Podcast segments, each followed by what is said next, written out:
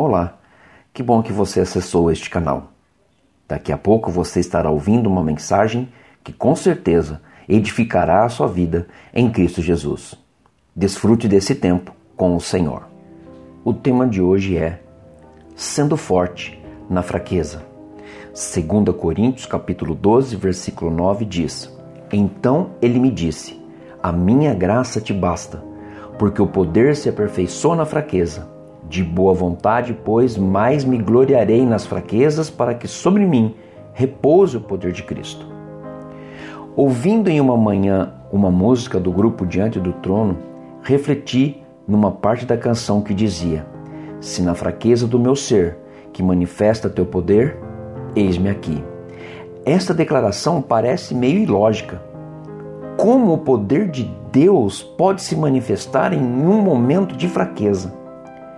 Em momentos de fraqueza, buscamos a Deus e seu refúgio. Desta forma, Deus age em nosso ser e seu poder é revelado através de nós.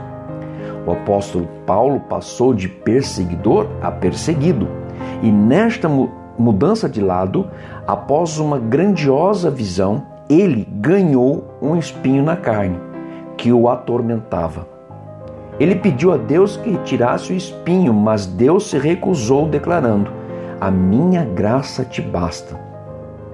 O poder de Deus se manifestou na sua vida e também na vida de Paulo de forma gloriosa. Se pensarmos nos grandes homens da fé, todos eles tinham uma fraqueza. Deus sempre preferiu demonstrar seu poder através daqueles que permitiram que suas fraquezas fossem um canal para que Deus demonstrasse sua glória. Não esconda suas fraquezas e não perca tempo justificando-as. Deixe Cristo manifestar seu poder através dela. Tudo que ele permite que nós passemos sempre resultará em força. Você precisa crer nisso. Deus não tira de nós as dificuldades para o nosso próprio bem.